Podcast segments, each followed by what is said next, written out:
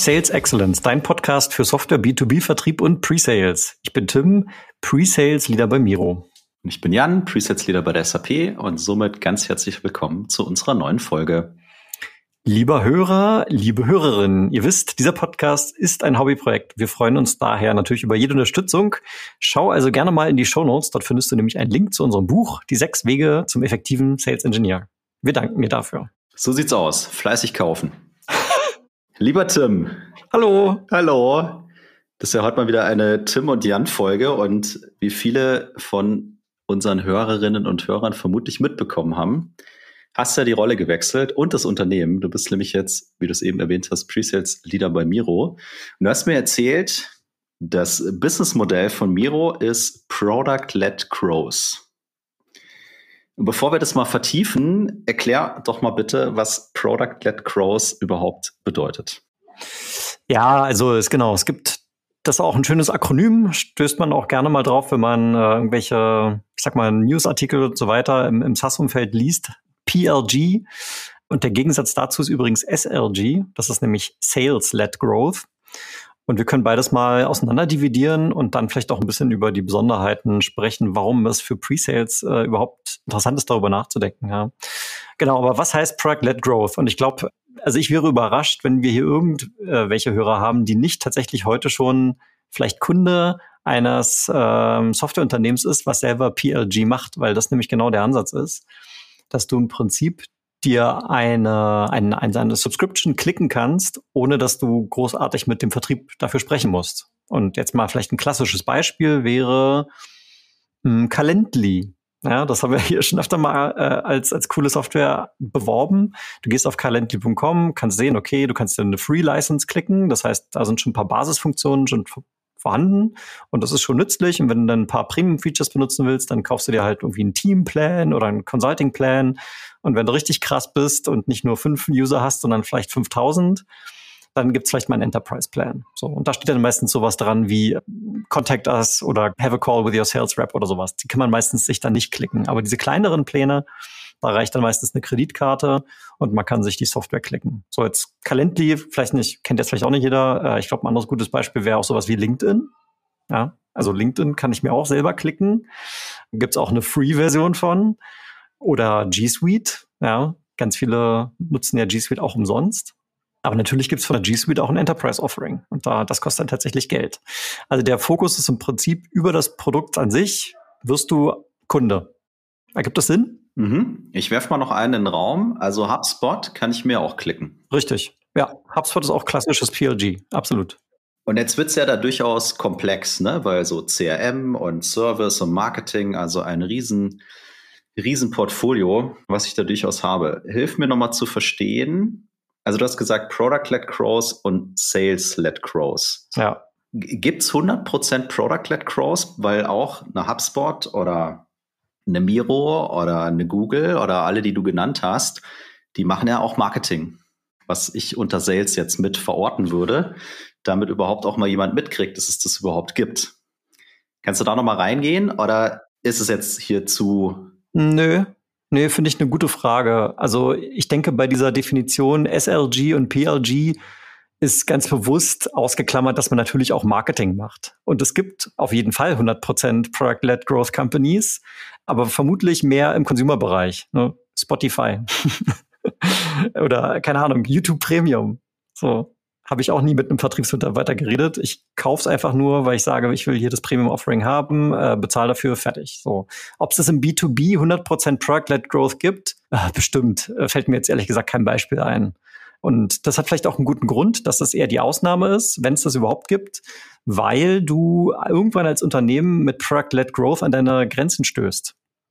Das heißt, du hast vielleicht ein Produkt, was sehr beliebt ist und was viele Nutzer anzieht. Und dann entsteht in großen Unternehmen, ah hier, wir können ein schönes Beispiel benutzen, Jan, du arbeitest ja bei SAP, 100.000 Mitarbeiter, perfekt. So, du kannst dir vorstellen, hier und da gibt es vielleicht Teams, die sich bestimmte Software für sich selbst einfach kaufen. Ne? Da gibt es dann so ein kleines, keine Ahnung, ein Sales Engineering Team und die beschließen jetzt, hey, für unsere Terminabwicklung äh, kaufen wir uns jetzt hier für unser Team mal Calendly-Lizenzen. 20 Stück und das benutzen wir jetzt. So, und jetzt gibt's äh, bei SAP ja bei 100.000 Mitarbeitern nicht nur das eine Sales Engineering Team, sondern es gibt noch, keine Ahnung, äh, 5.000 andere Teams und von denen entschließen vielleicht auch noch ein paar, sich sowas abzuschließen. So die klassische Bezeichnung dafür ist ja Schatten-IT, ne? weil das irgendwie schließen sich individuell oder Teams irgendwelche Software ab ohne dass es, ich sag mal, zentral abgesegnet ist. So, und dann kommt im Prinzip dieser Sprung, dass man dann sagt, okay, vielleicht ist dieses sehr heterogene Nutzen von Software in einzelnen Teams nicht der Ansatz, der hier unseren Compliance- und Security-Ansprüchen genügt, sondern wir wollen vielleicht dann eher auf so ein Enterprise-Modell.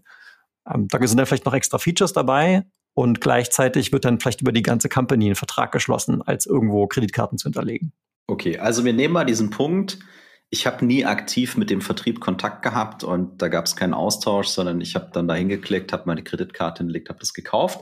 Ich meine, auch eine YouTube macht mich ja sehr aktiv äh, darauf aufmerksam, dass es Premium gibt. Also ich bin nämlich kein Premium-Nutzer und dauernd ballern mir das um die Ohren und ich klicke immer, nein, ich möchte das nicht. Ich gucke mir lieber die, die, die schönen Werbevideos an. Lass uns mal die Innensicht nehmen. Ne? Also wenn du sagst Sales-led Cross und Product-led Cross, hat das auch was mit Prioritäten zu tun oder wer so die größte Power in der Company hat? Nämlich einmal Sales und einmal die Leute, die das Produkt bauen. Naja, vielleicht noch mal ganz kurz, es ist eine spannende Frage und ich möchte sie kurz zurückstellen und wir können ja vielleicht noch mal kurz die SLG-Motion äh, noch kurz beleuchten. Und auch hier ist lustigerweise vielleicht wieder SAP ein gutes Beispiel, weil äh, wir gucken uns mal an, eine ERP-Lösung, ja, Warenwirtschaftssystem ist unglaublich komplex. Und das sich einfach mal so zu klicken als einzelner User oder als Team im Kontext eines größeren Unternehmens ergibt einfach überhaupt gar keinen Sinn. Es ist einfach nicht, nicht sinnvoll. Erstens, weil die Software wahrscheinlich so stark angepasst werden muss, damit sie überhaupt irgendeinen Sinn und Zweck erfüllen kann. Und andererseits ist es auch einfach nicht sinnvoll, wenn ein kleines Team irgendwie ERP benutzt und vielleicht hinten äh, das Lager 2 und Lager 3 irgendwas anderes benutzen. Also das ist einfach so. Also stark erklärungsbedürftig, äh, stark individualisierbar, integrierbar und es entstehen auch überhaupt gar keine Synergieeffekte, wenn das halt nur eine kleine Abteilung benutzt. So. Aus dem Grund gibt es also durchaus auch Software, wo SLG sozusagen auch der richtige Weg ist. Hat das, hat das Sinn ergeben? Ja, Absolut, absolut. Also, und ich äh, kaufe auch vollkommen das Argument zu sagen, die setzen ihr Go-to-Market so auf, dass äh, eben der zweite Schritt dann nicht ist, du musst mit jemandem reden und der erklärt dir dann die ganzen tollen Vorteile und zerlegt es für dich, sondern du informierst dich da, du wirst irgendwie aufmerksam gemacht und äh, du identifizierst zum Beispiel Calendly als Lösung für dein, für dein Problem. Ne? Also wir haben das ja auch mal benutzt und haben letztendlich gesagt, hey, wir wollen mehrere Kalender miteinander vernetzen und haben dann vielleicht gegoogelt und plupp, äh, irgendwie kommt dann Calendly, weil die in was auch immer für eine Seite gelistet sind. Und dann haben wir gesagt, hey, cool, Calendly und äh, kann ich mir direkt, äh, direkt bestellen über die Kreditkarte. Und bei anderen Sachen würde das vielleicht in der einfachen Form nicht gehen oder zumindest ab einer gewissen Größe würde ich dann sehr schnell mit dem, mit dem Vertrieb sprechen. Lass nochmal zu der zurückgestellten Frage gehen. Also diese Innensicht fände ich ganz, ganz spannend. Ja, natürlich würde ich jetzt sagen, ein gutes Produkt zu haben, wenn ich irgendwas verkaufen will, ist mal irgendwie so eine Grundvoraussetzung. Und es macht total Sinn, ein, ein, ein starkes Produkt und damit auch ein starkes Produktteam und Management-Team zu haben. Du erlebst es ja jetzt in eurer äh, Company, dass ihr sehr stark über das Produkt kommt. Nimmst du das anders wahr als in den bisherigen Companies, wo du gewesen bist, wo Sales vielleicht wirklich die Rockstars waren und äh, auch, auch, auch stark aufgestellt war intern und hohes Ansehen hatte? Versus jetzt bei Miro, ist das anders? Ja, es ist, es ist anders. Also die Produktorganisation ist im Prinzip das Fundament für dieses ganze Unternehmen. Und ich vermute mal, dass das ziemlich repräsentativ ist für andere PLG-Companies. Ne? Es steckt ja auch schon im Namen drin. Und es ist ja so, dass wenn du ein Self-Service-Produkt anbietest, dass du dir ganz granular überlegen kannst, okay, wie viele verschiedene Varianten will ich von diesem Produkt eigentlich anbieten? Habe ich vielleicht so, ein, so, ein, so eine Light-Version, eine Mittelversion, eine komplexe Version? Da muss ich entscheiden, sind die Features, die ich in der Mittelversion anbiete, attraktiv genug, um Nutzer der Light-Version praktisch auf die nächsthöhere zu, zu, zu mappen. Das ist also auch viel Psychologie. Und man muss natürlich sich auch ganz klar darüber sein, welches Feature welchen Mehrwert äh, dahinter ist, um diese, diesen, diesen, diese Upgrades und Cross-Sell-Möglichkeiten dann auch auszuschöpfen. Und ähm, ich meine, ich will jetzt keine Zahlen nennen hier. Also ich weiß, dass wir als ich die Zahl der Engineering-Teams gehört habe, die praktisch für Produktentwicklung verantwortlich sind, dann bin ich schon äh, sehr überrascht gewesen. Es ist halt so, dass wir im Prinzip bei uns jetzt erst vor kurzer Zeit angefangen haben zu überlegen, okay, wie können wir praktisch die PLG-Motion mit einer SLG-Motion kombinieren? Weil wir sagen, okay, also irgendwann ist vielleicht mal so ein Punkt erreicht, wo der Markt von sich aus gesättigt ist, wo man jetzt, um wirklich an die großen Enterprise-Kunden ranzukommen, eben, naja, mit Vertriebsorganisationen noch, noch supplementieren kann oder das weiter, diese Wachstumsgeschichte weiterschreiben kann. So, und ähm, darum sind wir jetzt, wenn du es jetzt rein zahlenmäßig betrachtest, im Vertrieb sozusagen auf jeden Fall gegenüber der Produktorganisation in der, in der Unterzahl. Das ist so, ja. Okay, also ich meine, ich stelle mir das auch so vor. Ich hatte, hatte ein bisschen, äh, bisschen gelesen auch mal vorher. Und wie du gesagt hast, PLG ist letztendlich ja eine Business Methodology, äh, die ich an, anwenden kann und wo alle Themen wie Acquisition, Expansion, Conversion und Retention primär über das Produkt äh, getrieben werden. Und aber trotzdem wichtig ist, sich sozusagen company-übergreifend, also über alle Abteilungen äh, hinweg, eben Engineering, Sales, Marketing, um jetzt mal drei zu nennen, äh, ich allein sein muss, ja, um dieses Produkt herum, was meine größte Ressource sozusagen ist, um den Unternehmenserfolg dann zu gewährleisten und zu skalieren und Wachstum zu erzeugen. Jetzt hast du gerade schon mal angeschnitten, weil wir sind da immer noch hier ein Presets-Podcast auch. und du bist jetzt Presets Manager bei, bei Miro äh, für eines der Teams. Wenn du es mal vergleichst mit äh, also deiner Kalidos-Zeit, Seismic, SAP und so weiter, was ist denn anders aus einer Presets-Perspektive? Also Steig mal da ein, was dir als erstes in den Kopf kommt. Also die Pre-Sales-Rolle ist auf jeden Fall jetzt momentan noch anders. Ich glaube, dass die sich mehr und mehr anpassen wird von dem, was man vielleicht aus einem Anführungszeichen traditionellen SaaS-Modell kennt. Und ich kann gleich sagen, warum ich glaube, dass das so ist. Aber jetzt im Moment, wo wir praktisch gerade erst anfangen mit einer SLG-Motion, ist der Unterschied der folgende. Und ich glaube, es ist auch wirklich einfach zu verstehen, weil was machen wir denn normalerweise im Pre-Sales? Ja? Was häufigerweise passiert, was vielleicht nicht so schön ist, hey Tim, nächste Woche Dienstag, mach mal eine Demo, ich habe da irgendwie eine Opportunity generiert, der Kunde hat hier und da vielleicht bestimmte Painpoints, die wir adressieren können, der will jetzt mal sehen, wie das eigentlich aussieht. So. Bei einem PLG-Ansatz führst du dieses Gespräch nie, weil der Kunde, der nutzt schon die Lösung.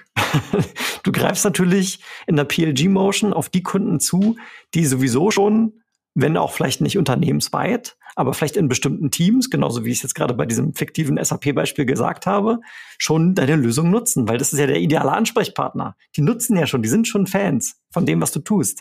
Das heißt, die sind für dich natürlich auch ein guter Ankerpunkt zu sagen, okay, wie können wir das denn jetzt noch in die weitere Organisation hinein vertreiben? Das heißt, du machst keine Standard-Harbor-Cruise, normalen Demos sozusagen, wie man es vielleicht aus traditionell SaaS gewohnt ist. Stattdessen kommen halt, wenn du jetzt sagst, okay, wir wollen jetzt einem bestimmten Kunden eben nicht mehr nur den Self-Service verkaufen, sondern vielleicht den großen Enterprise-Plan, wo dann eben auch der Vertrieb mit involviert ist, dann stellen sich ähm, schon sehr spezifische Fragen. Es gibt sehr spezifische Fragen hinsichtlich Use Cases, Integration, Security und Compliance. Und das sind so die Themen, äh, wo wir sehr stark involviert werden. Und das ist Stand heute so. Ich würde es gerne noch ergänzen, aber ich will jetzt auch nicht zu lange Monolog halten. Da gibt's, hat das erstmal die Frage so beantwortet. Ja, es ergibt für den Einstieg erstmal Sinn, aber du hast ja schon gesagt, aber da kommt jetzt vielleicht noch was anderes. Also ich dachte jetzt so spontan, okay, da sind schon User oder vielleicht sogar Fans, die sind begeistert. Ich baue das aus in meinem Unternehmen. Ich mache aus dieser äh, Schattenorganisation mal was Offizielles und dann stellen sich genau diese, diese Fragen.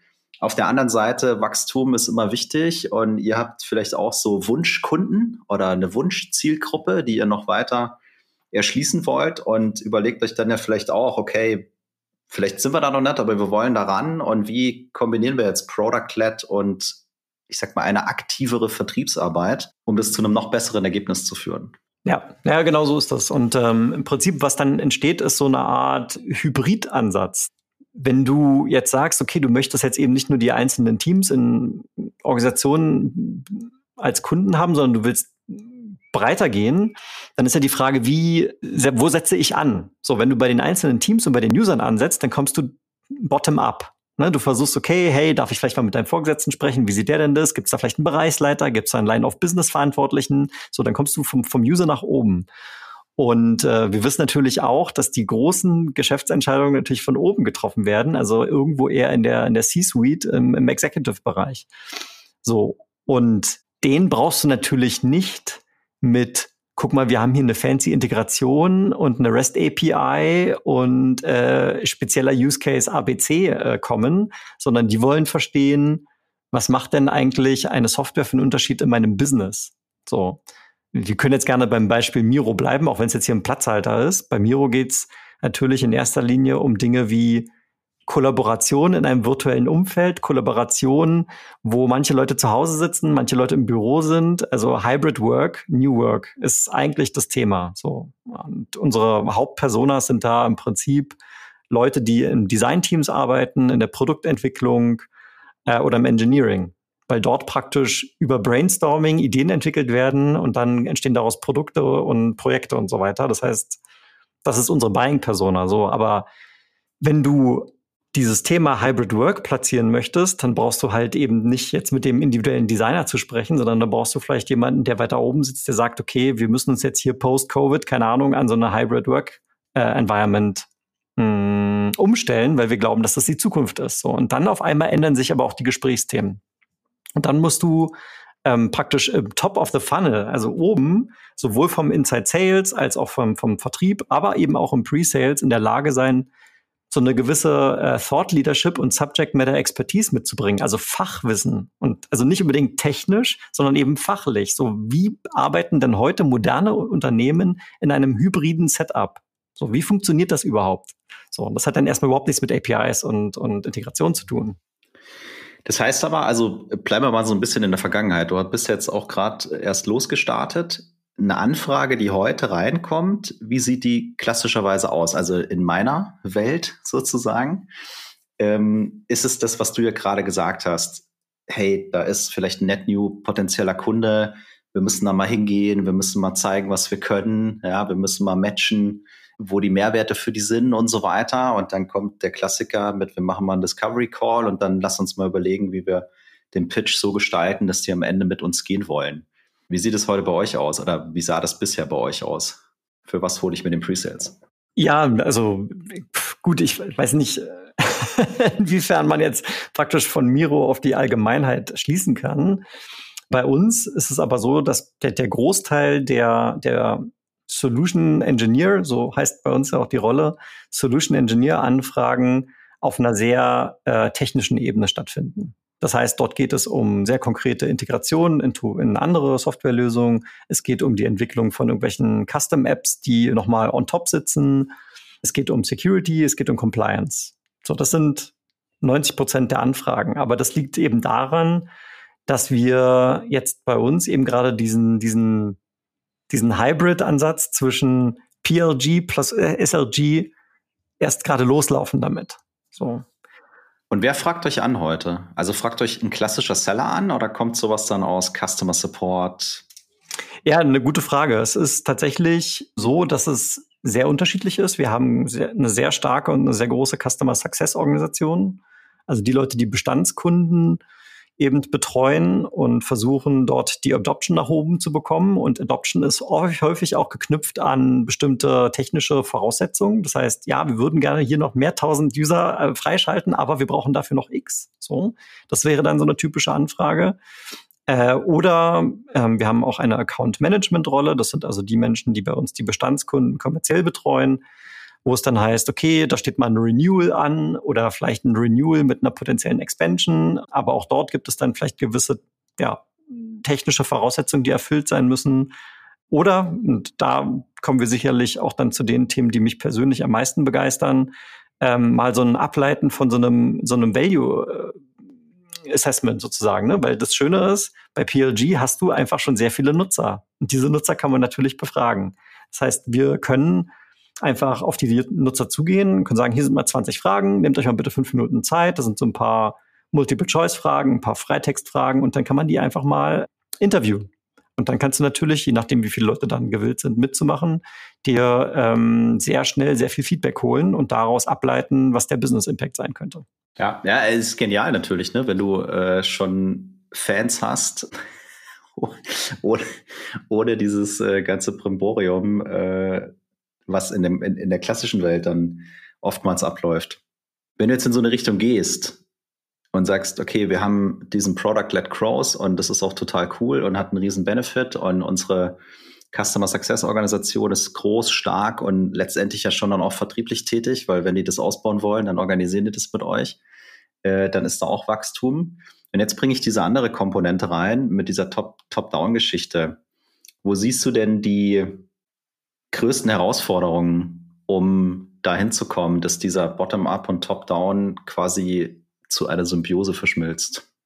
Ja, die, die größte Herausforderung ist, dass wir in der Lage sein müssen, diese fachlichen Gespräche überhaupt auf Augenhöhe mit unseren Kunden führen zu können.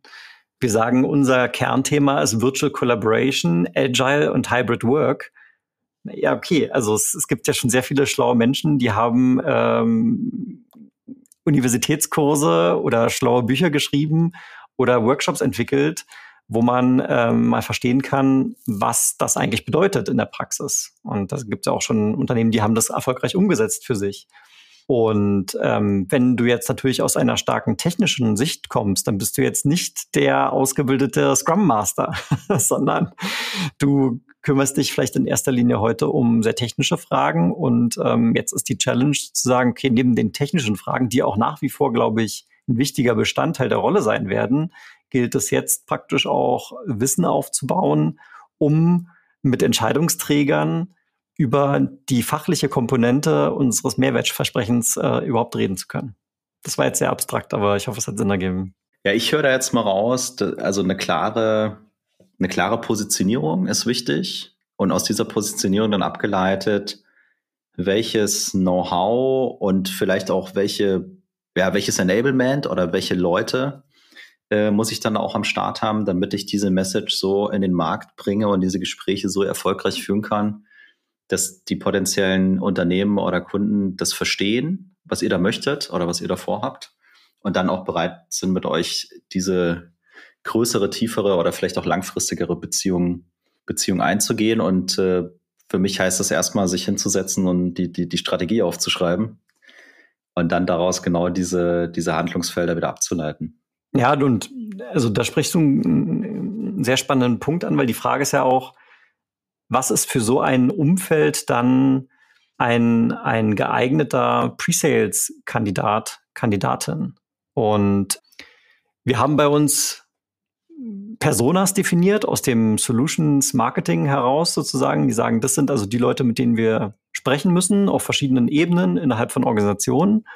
Und ich sage, vielleicht ist es sinnvoll, von diesen heutigen Buying-Personas auch ein paar Leute bei uns in den Pre-Sales einzustellen, weil die bringen genau diese, diesen, diese Expertise mit und auch vielleicht die Erfahrung und die Technologie, die kann ich denen hoffentlich relativ schnell beibringen äh, und die haben dann wiederum aber das tiefe Fachwissen. Ja, oder vielleicht sind es sogar getrennte, getrennte Rollen. Also ich weiß nicht, ob du dich noch erinnern kannst. Wir haben sowas ja auch, dass wir ganz bewusst äh, Leute aus der Wirtschaft einstellen, die in bestimmten Rollen, teilweise auch wirklich Executive-Rollen waren und die jetzt bei uns in einer Advisor-Rolle sind. Ne? Also die gegenüber dem Kunden einfach äh, aus dem Nähkästchen plaudern können, wie führe ich denn CRM ein für eine globale Organisation und welche Hürden habe ich und was sind vielleicht sinnvolle KPIs und wie kann ich das messen und wie wird das erfolgreich und wie funktioniert Change Management und denen das auch jeder glaubt, ja, weil die einfach diesen Track Record haben, wo die sagen, ja klar, wenn er das da drüben gemacht hat, ne, dann wird er schon, wird er schon wissen, was er tut. Also ich finde den Gedanken super, äh, sich da Leute äh, zu holen und das dann mit mit dem Knowledge, Technical Knowledge, was ihr sowieso schon habt, äh, bestmöglich zu kombinieren. Ja. Du hast jetzt gerade über Rollen und Personas und, und Profile geredet. Und ich würde jetzt mal gerne über Beziehungen sprechen. Wie ist es denn heute bei euch? Aber wir reden ja oft über die Beziehung zwischen Sales und Pre-Sales und Engagement. Mit allem, was wir bis jetzt gehört haben, wie stellt sich das, das Thema Beziehung, Sales, Pre-Sales oder Vertrieb, Pre-Sales denn heute bei euch dar? Ja, also das ist extrem spannend, ähm, weil dadurch, dass wir, ich habe ja gerade gesagt, was 90 Prozent unserer Aufgaben heute sind, und das äh, bedeutet natürlich auch, dass die Wahrnehmung, die, wie wir wahrgenommen werden, wird stark dadurch geprägt. So. Und eine Frage, die du gerade gestellt hast, war ja auch so, was ist so eine der Herausforderungen? Und eine der Herausforderungen ist jetzt auch für uns, äh, ich sag mal, das Pre-Sales in Pre-Sales reinzupacken. Ne? Also wir heißen ja offiziell bei uns tatsächlich gar nicht Pre-Sales, sondern wir heißen Solution Engineering. Wir sind aber eine Pre-Sales-Organisation. Das sagen wir schon so. Und äh, Tatsache ist aber eben auch, dass ein Großteil unserer Arbeit eben heute gar nicht so sehr klassisch Pre-Sales ist, sondern einiges davon ist tatsächlich Post-Sales. Manchmal kann man es auch gar nicht so genau definieren, weil vielleicht der Kunde vom Sprung aus dem Self-Service hin zu einem Enterprise-Plan ist und dann ist es ja auch nicht mehr Pre, weil der ist ja schon Kunde. Aber es geht jetzt eben darum, eben diesen zusätzlichen Enterprise-Benefit zu verkaufen oder so. So, und dann ist es eben Stand heute bei uns sehr technisch. Und äh, wenn wir jetzt aber diesen, diesen Shift in ein SLG-Modell vornehmen möchten, bedeutet das auch, dass Pre-Sales dann eben bedeutet vielleicht auch mit Leuten zu reden, die gar keine Ahnung haben, was eben überhaupt Miro ist und wo wir spielen. Und dafür wiederum braucht man dann, wie ich gerade schon ausgeführt habe, eher fachliche Kompetenz statt technische Kompetenz. Und am Ende sicherlich eine Mischung aus beidem im Team. So, und aber die Wahrnehmung heute von uns ist eben eine extrem technische Natur. Und eine Herausforderung wird sein, diese interne Wahrnehmung der Pre-Sales-Organisation äh, in die Richtung zu shiften, dass wir tatsächlich dann auch für solche Gespräche ganz früh am Vertriebszyklus ähm, einen, einen, einen Beitrag leisten können. So und äh, heute ist eben das Verhältnis eben sehr technisch. Da kommt ein, ein CSM oder ein Account Executive zu uns und sagt, hier, ich habe mit meinem Kunden gesprochen und der hat eben ein ganz konkretes, spezifisches Problem. Und das lösen wir natürlich gerne für ihn. Aber zukünftig wollen wir sicherlich mehr in Richtung Co-Pilot unsere Vertriebskollegen äh, uns gestalten von der Rolle her, um dann mehr strategisch an Deals zu arbeiten, statt eben nur punktuell und technisch. So, und das ist halt ein, ein Change-Prozess und der geht gerade los, ja, und ja, wenn es an der Stelle vielleicht erlaubt sei, ist ja schließlich mein Podcast, wen, wer das spannend findet, ne? also schick mir mal eine Nachricht auf LinkedIn. Wir suchen natürlich Leute. Und CSM, Customer Success Manager, ja? Wie bitte? CSM, Customer Success Manager. Ach so, sorry, ja, CSM steht für Customer Success Manager, ja. Die suchen wir wahrscheinlich auch, äh, aber das war jetzt nicht gemeint. Ich meinte natürlich für, für mein Team in dem Pre-Sales, ja. Oder natürlich Managerin und äh, Tim sucht natürlich auch. Also alle, die nicht in meinem Team sind, dürfen sich gerne bewerben. Okay, ich finde aber den Punkt, also jetzt mal Joke aside, ich finde den Punkt ähm, super wertvoll, weil da ja einiges drinsteckt. Ne? Also das hat ja diese Innenwirkung, was du gesagt hast, heute ist eine Wahrnehmung, da sitzen hochintelligente, technisch versierte Menschen, die mir komplexe Dinge lösen können, die eine Idee haben, die sich äh, da von vorne bis hinten auskennen. Und künftig werde ich diese Gespräche immer noch haben oder diese Cases. Aber ich rede auch mit Leuten und ich verprobe das ja auch teilweise, wenn ich mit Menschen aus bestimmten Organisationen rede, wo ich sogar erwarten würde, dass die wissen, was das ist. Und ich sage dann, hey, habt ihr schon mal von Miro gehört? Und die gucken mich an und sagen, nee, und ich sag dann, ja, so virtuelles Whiteboarding. Ah ja, virtuelles Whiteboarding, ja, das ist wichtig, ne? Das, so. Und das ist total spannend für mich auch zu sehen, weil in meiner Welt ist es normal, ich benutze es auch jeden Tag und für dich ist es noch, ist es noch normaler, dann dahin zu kommen und ähm, ja, diese andere Art von Kommunikation zu führen, weil den brauche ich, wie du ja sagst, nicht mit meinen technischen Details erstmal kommen, was ich da Cooles bauen kann, sondern den muss ich ja erstmal für dieses Thema öffnen und es dieses Thema eine Need hat, ja, also intern, aber auch externe Wahrnehmung. Und ich bin sehr gespannt, was du in einigen Monaten zu diesem Change berichten wirst. Ja, also das ist auf jeden Fall ähm, sicherlich nochmal ein zweites Gespräch wert. Wie gesagt, das ist äh, bei uns auch sehr schnelllebig, muss man einfach sagen. Ähm, und deswegen glaube ich auch, dass wir da wahrscheinlich in gar nicht allzu ferner Zukunft direkt nochmal ein Update machen können, wo wir dann stehen. Ja.